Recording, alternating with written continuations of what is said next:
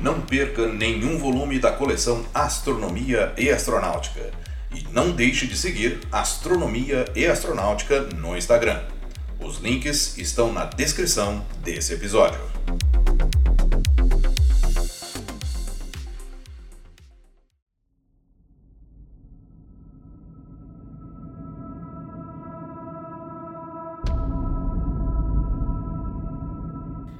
Nascido em 12 de janeiro de 1907 na Ucrânia, foi um dos principais engenheiros e projetistas de espaçonaves da União Soviética durante a corrida espacial com os Estados Unidos nos anos 50 e 60. Ele foi Sergei Korolev.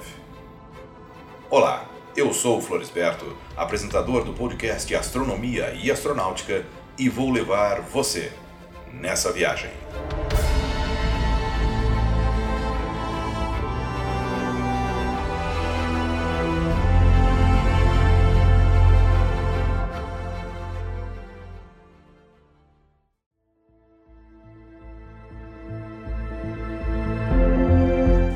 Sergei Pavlovich Korolev, ou Sergei Korolev, como é mais conhecido, inicialmente pegou gosto pela aviação ao assistir a um show aéreo em 1913. A partir daí, começou a projetar um planador como divertimento. Dez anos depois, se juntou à Sociedade de Aviação e Navegação Aérea da Ucrânia e Crimeia. Em 1924, ele pessoalmente projetou um planador que chamou de K5. Em 1925, foi admitido em um grupo limitado que construía planadores. Quebrou duas costelas em um voo no planador que construíram. Após esse acidente, continuou seus estudos em Kiev, até ser admitido na Universidade Técnica Estatal Bauman de Moscou, onde teve como seu mentor o famoso projetista de aviões Andrei Tupolev. Seus estudos inicialmente estavam focados mais em aviação e propulsão de foguetes para aeronaves.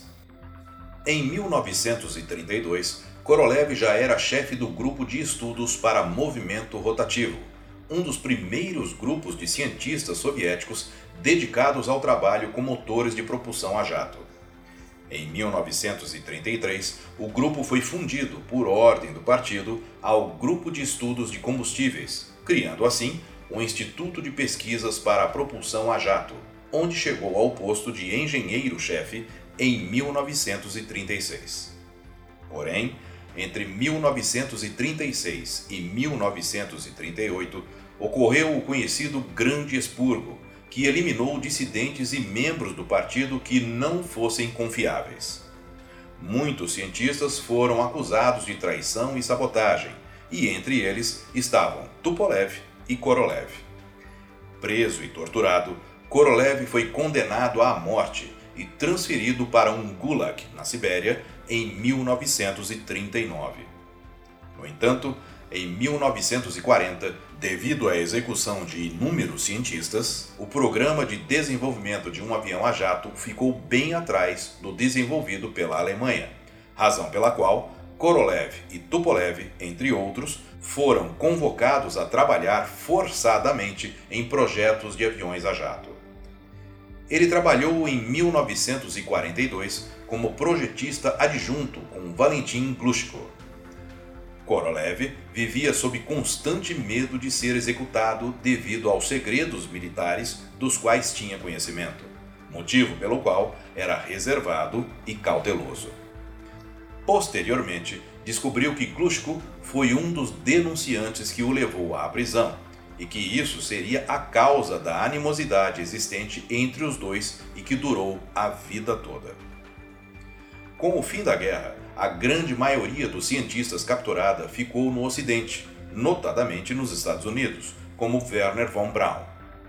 Embora tenha ficado com poucos cientistas alemães, a União Soviética capturou algumas bombas voadoras V2 e encarregou Korolev de realizar a engenharia reversa, visando aprender o que fosse possível para desenvolver um foguete.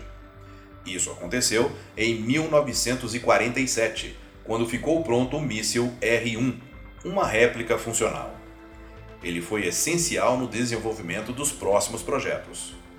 Uma curiosidade era de que a fiação do R1 atraía vermes e ratos, e conta-se que um incidente ocorrido em 1953 foi resolvido utilizando muitos técnicos e gatos. O míssil R-7, também desenvolvido por Korolev, foi modificado e utilizado como veículo de lançamento do satélite Sputnik em 1957. O mesmo foguete também foi utilizado para mandar o primeiro homem ao espaço, Yuri Gagarin.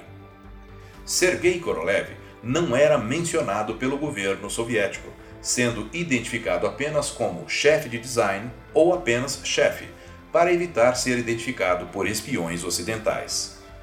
A essa altura, Korolev era o único comandante de todo o programa espacial soviético, tornando-se responsável pelos programas Sputnik, Vostok e Voskhod, além de ter iniciado o programa Soyuz e o foguete N-1, ambos desenhados por ele. Para se ter uma ideia, o foguete N-1 tinha dimensões parecidas ao do foguete Saturno V, que levou os homens à Lua e que também era o objetivo dos soviéticos com esse foguete. Korolev morreu em 14 de janeiro de 1966, aos 58 anos, e as circunstâncias até hoje são incertas. Em dezembro de 1965, ele teria sido diagnosticado com um pólipo sangrento no intestino grosso. Ele entrou no hospital em 5 de janeiro de 1966 para realizar uma cirurgia considerada relativamente rotineira, mas nove dias depois faleceu. O governo relatou que ele tinha um grande tumor no abdômen. Já Glushko disse que ele faleceu devido a uma operação de hemorroidas mal feita. Outra versão diz que durante a cirurgia ele teve uma forte hemorragia e que a equipe médica não conseguiu entubá-lo devido a um ferimento maxilar da época em que esteve preso no Gulag. A família confirma a versão do câncer. Korolev costuma ser comparado a Werner von Braun como principal arquiteto da corrida espacial.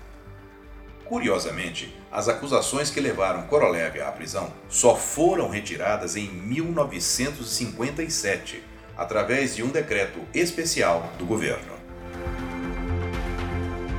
Se quiser ter outras informações sobre Sergei Korolev com imagens, siga Astronomia e Astronáutica no Instagram. Eu sou Floresberto, produzi e apresentei esse podcast Astronomia e Astronáutica. Até a próxima viagem.